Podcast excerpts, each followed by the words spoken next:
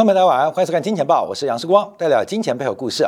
好，今天看我们封面啊，就是讲到了加拿大央行在昨天晚上宣布的升息动作。那为什么我们今天啊要把加拿大央行的升息动作放大？或成为今天贯穿金钱豹节目的主轴，诶，感觉加拿大央行呃有那么重要吗？我们过去啊对于西方国家这个四个字啊，西方国家的定义啊，其实严格要拆成两部分，一个就是英美加纽澳啊，这个所谓的五眼联盟，另外就是欧盟的德法意啊，包括西班牙，那是另外一个联盟，所以这两个组成的就叫西方国家或发达国家。所以发达国家其实我们可以一刀切切成两块，有包括欧洲大。陆的发达国家，还有欧洲大陆以外昂格鲁萨克逊民族的发达国家，所以分成两块来做一个观察。所以在这个发达国家的加息节奏当中，除了今天欧元区的利率决策会议，我们明天来讨论之外，最重要的就是英美加纽澳啊，英国、美国、加拿大、纽西兰、澳洲这所谓的五眼联盟，他们在政治、在军事、在金融跟政策当中的相同性。所以我们今天要放大来观察。加拿大央行会带来给我们什么样前瞻指引？那昨天晚上就四月十三号，呃，北京时间啊，大概就是呃夜晚十点钟的时候，呃，这个在美联储的会议召开之前抢先升息啊，这个升息的幅度呃比较大，来到了零点五个百分点啊，零点五个百分点，这是今年以来第二度的一个加息，这也是目前 G7 国家第一个选择加息两码的大型央行啊，那。同时加息之外，还讨论到缩表，所以我们要把加拿大央行动作拆成两块，一个是加息的节奏，第二个是缩表的方法。这个是 G7 国家，或者是我们讲美国、英国，包括纽西兰、澳洲，在我们可以提出一个范例，从加拿大央行，一个是加息的节奏，一个是缩表的方法，会给我们带来一个非常具有参考性的。前瞻指引。那加拿大央行啊，麦克勒姆提到，至少还需要加息到中性的利率水平。那目前估计啊，这个加拿大的中性利率大概介于百分之二到百分之三之间。所以昨天加完息之后，大概加拿大央行至少还有百分之一的加息的空间。那最多甚至有可能接近百分之二。再加息百分之二的可能，除非通胀快速滑落，暂停加息仍然是有可能的。可是另外一种比较大几率发生的是要把政策利率快速的拉高到中性水平啊，这个中性水平之上啊，中性利率之上。那这个加息啊，也是创下本世纪以来加拿大央行加息。最快的一次，我一直强调加息的速度，这一次的加息相当快，相当快。好，大家不要忘记哦，我们昨天节目还提到，在四月十三号晚上十点，加拿大央行升息，在早上的时候是纽西兰升息，所以昨天四月十三号，这所谓的英国、美国、加拿大、纽澳这五眼联盟啊，西方国家另外一半，在昨天就有两家央行。同时升息，这是一个非常重要的讯号，这我们要做留意了。好，所以我们就要分成两部分做解读。第一个是加息的速度，在这个三月二号啊，三月二号，这个加拿大央行才刚刚加息了零点二五，从呃这个零点二五加到零点五之后，在昨天四月十三号又加息了零点五个百分点，所以它加息的速度频率越来越紧，而且加息的幅度越来越大。好，各位注意到频率越来越紧。而且加息的幅度越来越大，这很像啊，现在在亚洲各个城市啊所爆发的新政确诊的案例，这个加 确诊的呃这个范围啊越来越广，而且这个爆发的速度开始加快。好，所以这像传染病一样哦，好，各位这是传染病哦，所以全球加息的风潮，在美国啊，在加拿大跟纽西兰，昨天同一天。开始加快加息，因为昨天纽西兰加息啊是加息了零点五个百分点，这也是加快加息，是去年以来啊这个去年升起来第四次加息，所以我们看到纽加之间的加息会有什么样的发展？好，加息了百分之五十个基点，加息零五零点五个百分点，这代表什么意思？这是加拿大央行行长麦克勒姆提到的，就是要迅速的把利率官方利率拉到正常化。迅速哦，这个速度非常非常重要，所以呃，这个各国央行的加息的速度在开始加快。那我们都知道啊，这个速度加快对于这个稳定度。对金融市场或经济情况的稳定度的操控，可能就会比较有风险了。这就是我们去年一直提到的，我们最怕的不是加息，而是为了弥补去年西方国家央行货币政策的延误跟耽搁而进行的修补性的动作。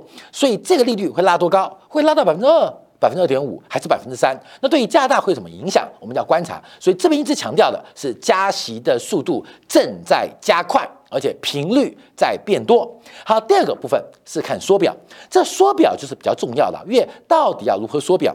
这个加息或减息，像是跟经济做拔河一样，加息拉力比较明显，那这个升息啊，这个推力比较不明显。可是 Q 一的量化宽松，这个基本上对于金融市场的流动性还有价格的影响是比较直接的。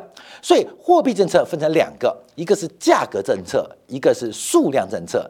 价格政策就是利率水平，数量政策就是所谓的 QE，，就货币宽松的一个呃购买国债的一个方法。所以一个叫价格政策，一个叫数量政策。好，价格政策刚刚提到频率越来越快，而且速度越来越高。那数量政策，五月份五月初五月第一个礼拜，在母亲节之前，美联储就要召开重要的利率决策会议。那有提到缩表，那加拿大的缩表的安排可能就会作为就是英美纽澳的一个前瞻的方向。那这一次缩表速度非常快，今天是四月十四号，也就是两周之后，四月二十五号将会开始停止再投资的动作。停止再投资动作，因为我们知道这个各国央行印钞的方式，主要是透过在二级市场购买政府债券，来把资金来做释放，也就是从市场买了政府债券进来。把钱交割付款出去，那市场的债券变少，钱变多，这是个数量型的刺激啊。那债券是有年限的，有两年期债券，有七年期债券，有十年期债券，有三十年期债券。这个每一个年期就代表到期期限。那过去啊，这个不断的购债当中会碰到一个问题，就是债券到期了。啊，债券到期了，那债券到期，那就变成要还本嘛，钱会回来。那为了维护资产负债表的总量，所以央行会再投资，啊，就拿到还本的钱，再到市场。再去买可能同样周期或不同周期的债券，所以这个再投资是个很重要的动作。从四月二十五号叫即将停止再投资。好，我们刚刚讲完的是价格政策，这边讲数量政策。这个 Q 一的一个结束或是缩表啊，这个缩表就所谓 QT 啊，基本上也有两种方式，一种就是停止再投资，让债券自然到期，资产负债表，央行的规模。逐步的把资金给回收，这是第一种。那第二种就是直接在市场进行抛售，就直接把这个卖了，管你到期不到期，就直接卖了。所以我们看到，在 QT 也就是数量紧缩当中，有两种方式。第一种就是结束再投资，自然到期就不再把钱投出去了。第二种是直接甩卖资产啊。那加拿大央行选择的是比较温和的结束再投资。好，我们知道，那这就利多了？也不是，因为这一次加拿大央行结束再投资或开始启动量化紧缩时间比较早。比预期来的早，所以我们从数量政策观察，它选择一个相对温和的缩表，相对温和的缩表。可是它相对温和的缩表，这个缩表两个字，缩表时间却比市场预期来的提早。好，所以我们再回来讲这个框架啊，再回来讲这个框架。好，各位一个再次提到，因为呃这个呃价格政策啊，各位有分几块啊几块。第一个就是呃货币政策，货币政策，货币政策。有第一个再次提到一个叫价格政策，一个叫做数量政策啊。我再次强调，那当然有个框架的概念啊。那价格政策就是所谓的利率利率啊，利率啊，就利率。那数量政策，所谓的是 Q E，我再次跟大家提醒哦，好，到这边哦，说分成两块哦。那我们提到了这个利率政策的加速跟频率加紧，它是一个紧缩发展。那另外数量政策当中，这个 Q E 的结束就叫 Q T 了啊，Q T 了。那有两种方式，好，Q T 有两种方式，所以这边要拉过来啊，各位就这边拉过来这样解释啊。那 Q T 有两种，一种是再投资。一种是直接卖，好，那我们注意到，那再投资比较温和，直接甩卖资产比较这个凶猛。那再投资比较温和，可是这个速度比预期来的早啊。所以我们也有这个框架的一个逻辑啊，让大家来了解。这是目前我们看到，这是加拿大央行所做的一个动作跟发展。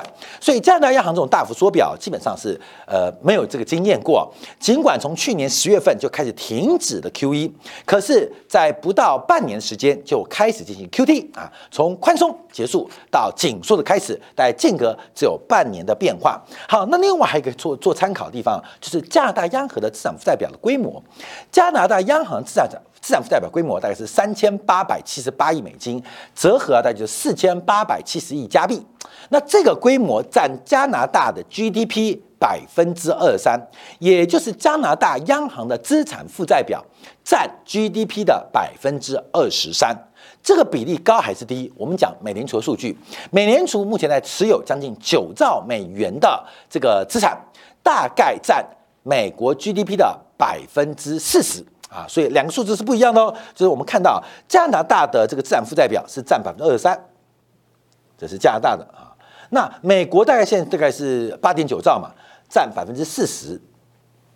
所以相对于加拿大的一个尝试，它的风险比美国来的低。我们可以这样看观察啊，就是因为它的比例啊，相对于 GDP 的比重只有美国的。呃，大概二分之一啊，所以加拿大它等于是做美联储的这个白老鼠啊，先做一个试验跟锻炼。我们单纯从货币的数量政策来做一个解读啊，所以相对于西方国家啊，加拿大央行的资产负债表相对于 GDP 规模是比较小的，所以它进行缩表动作快，动作快，可能可以作为英国、美国、纽西兰、澳洲，甚至欧元区国家。一个缩表的观察重点啊，这是我们要特别做留意的。因为加拿大哈规模大，其 G7 的国家，而它的选择缩表这个方式好不好？我们该选的相对温和，但比预期来的早。假如有效，我们看美联储可能就会跟加拿大、英国央行就可能跟加拿大一样，会选择一个结束再投资，但比预期来的早。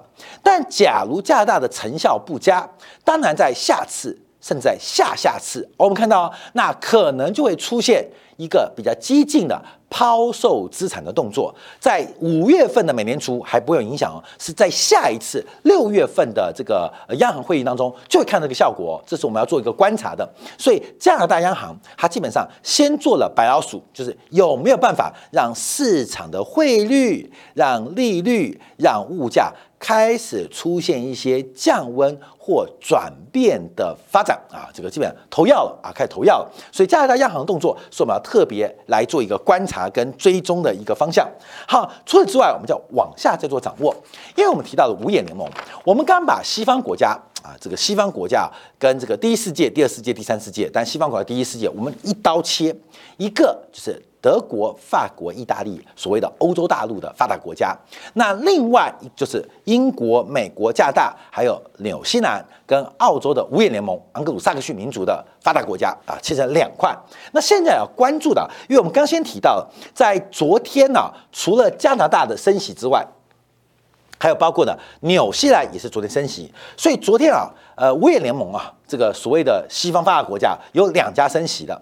那我们现在观察，因为澳洲在四月五号的利率决策会议并没有做太多的动作，仍然维持是极低利率。现在澳洲的利率是最低的，澳洲利率在五眼联盟当中是最低的啊，最低的，还没有升过息。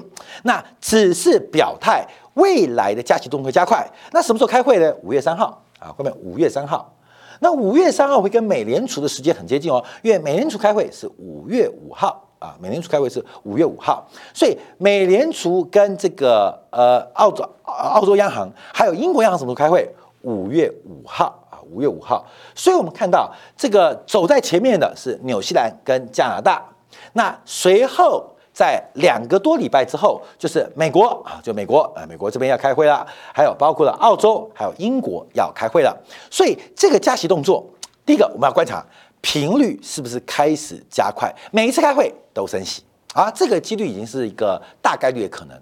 第二个是不是加息的速度开始加快啊？对，就是频率变密集，力道力度变加大。好，这是指价格政策。那现在要观察的第二个就是数量政策，因为加拿大的缩表可能会在五月初，不管是相对相对呃比较鸽派的澳洲央行，还是现在变很鹰派的美联储美国央行，会不会有个指引效果？所以数量政策是温和的再投资结束，还是激进的资产抛售？这就是我们要观察的。好，但不论如何，我们看到五眼联盟出现了。一致性协同的政策方案，就是我们要特别持续往下做一个关注的。因为我们看加拿大的背景啊，因为加拿大目前的抵押贷款利率啊，已经逼近了百分之四。什么抵押贷款利率？就一般来讲，就是房地产的贷款利率。那到今年底啊，预估五年期的固定利率啊，可能会达到百分之四以上啊。到了明年或后年，甚至会来到百分之五点五的水平。那上次来到这个水平是在。两千零八年、零九年次贷海啸之前才见过这种贷款的水平，那会发生什么事情？因为我们看到加拿大的房价涨幅是非常非常惊人的。在上个礼拜啊，加拿大总理杜鲁特、杜鲁啊、杜鲁特啊，才特别宣布，未来两年之内，外国人在加拿大基本上购买任何的房地产都是非法的，在一年之内进行转卖。都要提高课税，所以加拿大的资产泡沫是非常严重。透过了缩表，透过了加息，到底是让房价放缓下来，还是戳破泡沫？这也是官票要特别做留意跟掌握的。第三个，我们要看到美元跟加币的关系。我们在这几天啊，不管在金钱报、金钱港，我们做过一个测幅的测算，就是美元指数两波段的涨幅满足会在一百点九。可能得到一个初步的一个涨幅的修正啊，休止啊。那我们要从观察哦，因为美元指数还在涨，可我们讲一看加币对美元哦，加币对美元哦，往上是美元对加币涨，往下是美元对加币跌。美元指数两波段的涨幅满足，代表美元一直涨，而且不止涨一段，还涨了两段。可是我们看到加币对美元，美元对加币没看到两波段的涨势，哎，就妙了。因为我们要从这个呃相同当中啊，找出一个不一样的地方啊，看没有？因为他们很高度雷同嘛，五眼联盟嘛。加币跟美元最大的差别，加拿大币啊，加币啊，加元啊，它具有一个非常浓厚的商品货币的属性。商品货币的属性，这就跟我们提到的新世界跟新秩序有关。我们在过去这一个礼拜的节目当中提到了，美元该强，可是美元相对不够强，大量资本流出新市场也好，进行资金的一个流动，感觉只透过美元中介的角色，而并没有大量回流到。美元资产，所以这个世界的流动性出现了一个黑洞。第一个直观解读是加息缩表之后出现杠杆降低，钱不见了啊，蒸发了。第二个是钱可能开始转向一种新形态的准备形态来变化。所以加币跟美元在高度的政治联盟、高度的经济联盟、高度相仿的这个。经济呃，国民收入之外，他们最大或是唯一差别是加币具有非常浓厚的商品货币的形态，所以把两个东西做对比嘛，所有假设条件都一样，而做化学实验或做经济模型实验都一样嘛，先把所有东西假设固定，就留下一个不同地方，一对比就出现答案了啊，一个是呃这个实验组，一个是对照组，那加币跟美元他们互为实验跟对照组，就是加币对美元基本上。相对其他货币对美元来得强啊，来得强，所以商品货币在这边的强势演出是值得观察的。除了加币之外，诶，澳币也是哦。纽币也是哦。所以我们话说回来啊，话说回来，哎，我们看美元指数啊，哎，美元指美元美元指应该在后面，好不好？美在这边啊，美元指在后面啊，美元指没有画啊，这是美呃美这个实质利率。我们从这边来讲起啊，因为啊，这个美元是创下近年来新高，可是美元对很多货币升得很快，对很多货币不升反贬。美元对什么货币升得很快？对日元啊，大家知道日元创新低嘛，一二五吧，甚至喊到一百三了，大家不断的往上喊。当然，我们认为啊，日元对美元的贬幅啊、贬值啊，应该要接近一个短线上的尾声了。那日元对美元重贬，美元对加币、对纽澳币，哎，可能是相对弱势哦。日本日元比美元弱，美元又比加币。纽币要币弱，哎，关没有？那为什么呢？为什么？因为日本跟加拿大对比，一个是一个工业制造大国，一个是消费大国。那相对于加拿大、纽西兰、澳洲，呃，啊，纽西兰、澳洲，他们是初级原物料或商品的三大国。哎，一对照，你会发现啊，商品货币在过去这一个月、过去这一个季度。表现的是非常非常亮丽啊！这是一个世界结构跟准备的改变，所以，我们从这边来做观察，我们看到美元的变化。为什么我们说美元该强而不够强呢？我们给大家一个概念：实质利率啊，实质利率，实质利率是绿色这一块，实质利率跟汇率是高度的正相关。通胀预期跟汇率是高度的负相关，那这个高度的正相关跟负相关都是相对关系。汇率是两国货币交叉的比率，所以我们说高度的正相关是相对于你要比较的货币相对关系的。高度正相关跟高度负相关啊，让大家了解到。所以，我们先看美元指数，实际利率大幅攀升啊，在昨天晚上，实际利率已经回到了负零点一 percent，这基本上已经创下了多年以来的新高格局哦。美元的实际利率即将由负转为正啊，美元实际利率啊，这是以国债的从明目利率跟通胀预期当中来进行的观察啊，基本上快要由负转正了。所以，实际利率跟美元。高度的正相关，干嘛？它要推升美元，通胀预期跟美元是高度的负相关。为什么？内贬外升，内升外贬，所以通膨预期，通膨预期最近一段时间啊是做压回的，所以它也是美元的推力。通膨预期跟实际利率都是美元的推力，可是美元指数说强，嗯，有点强，但真的很强吗？没有啊，没有。相对于刚我们讲商品货币嘛，所以这个市场的变化现在做的非常非常的诡异啊。好，那我们回来观察其他国家在做什么啊？因为我们看到包括了韩国。韩国啊，在今天呢，在今天啊，呃，在没有央行总裁，因为韩国最近这个政政治啊，政坛啊刚刚改选，在没有总裁主持的情况之下，把基准利率从一点二五 percent 又调高一码，来到了一点五 percent，这是这个呃，目前啊，韩国第四次的一个加息的一个动作啊，加息动作，也是也是创下二零一九年七月份以来新高。第一次加息，其实韩国动作蛮快的哦，是在去年的八月二十六号。第二次加息隔了一个季度，在去年的十一月二十五号。第三次加息是在去年的一月十四号，是呃又隔一个季度。第四次加息是昨天啊，二月十四号。所以我们可以看到，目前韩国央行的节奏是一个季度加一次，哎，跟加拿大、纽西兰央行不一样哦。加拿大、纽西兰央行几乎是每个月加一次。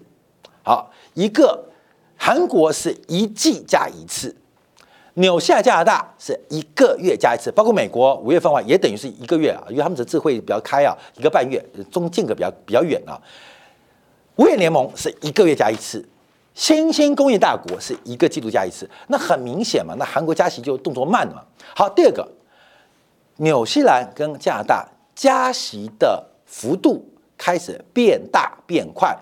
而韩国维持原来速度，这就像是大家比赛，你知道吗？这个韩国作为新兴国家大国的代表，大型新国家代表，基本上它这个跑步的速度就明显落后于西方，尤其是这个五眼联盟啊，英美加纽澳的一个速度啊，这方面做留意。好，那为什么要加息啊？我们先看到，那为什么不能加息？我们先看到。啊，韩币的变化，韩币去年一整年对美元贬值了百分之九点三三，啊，我们再写下来啊，看到没有？去年韩币对美元贬了九点三三，九点三三什么概念？是两千零八年以来次贷海啸以来最大的年度贬值幅度。相对同一时间的台币啊，不仅没有贬值，对美元是升值了二点八七 percent 啊，二点八七 percent 啊，各位，这不同的概念哦。那为什么台湾地区跟韩国会不同变化？因为台湾这是。不能说的秘密，全大家都知道，因为台币是跟着人民币在走的。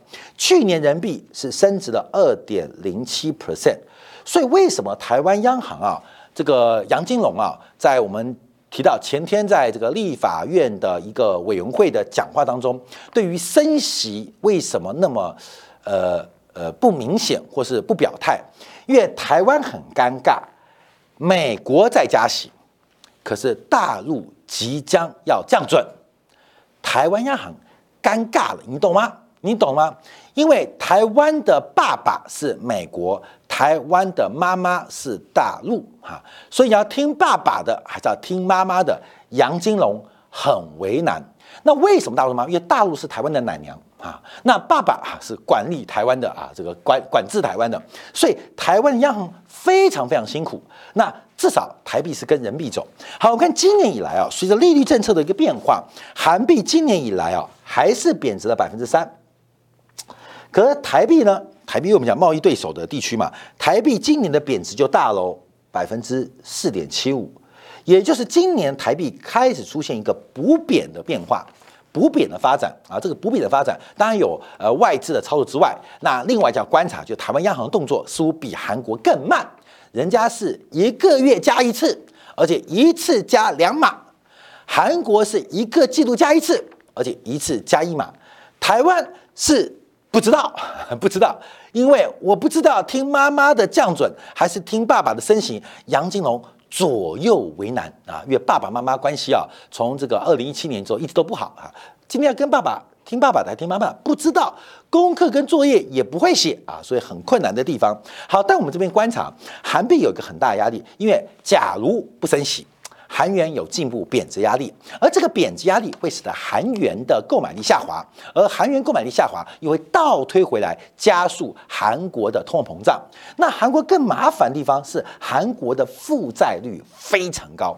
韩国的通胀高之外，韩国的负债也非常高，所以我们可以大胆预估啊，在今年或明年呢，韩国的金融市场、韩国的经济跟韩国的政治局面将会有极大的变化跟风险，这要特别做观察。尤其是俄乌战争来到一个稳定程度当中，整个东亚的变化，除了泰地区之外。朝鲜半岛很重要，而韩国刚刚换上一个雷同小丑般的新大统领，那又碰到了高通胀、高债务跟高利率的环境，所以今年的韩国应该会非常非常刺激啊！好，我们先把这个从加拿大央行的一个政策来进行分析，因为我们现在做观察，而这个观察就配合我们过几天节目当中，我们要试图知道在大宗商品。在外汇市场，在股市，那背后大席的法人，他到底在做什么样的短期规划？尤其是到了五月份，美国、英国或澳洲一旦做加息，到底市场是要用利空出尽做反应，还是利空出笼做反应呢？这就是我们特别做观察的。所以休息啊，变化，我们在持续关注啊，因为昨天晚上有非常多的商品上又创新高，除了黄金，除了原油出现了反弹之。之外，包括像棉花价格创新高，包括糖价也大幅走高，甚至很多基本金属价格也正在不断的转强，甚至创高。这个商品市场在进入夏季高峰之前拉的最后一段的陌生喷出行情，到底会走多远？稍后在今天的部分为大家做进一步的解读跟观察。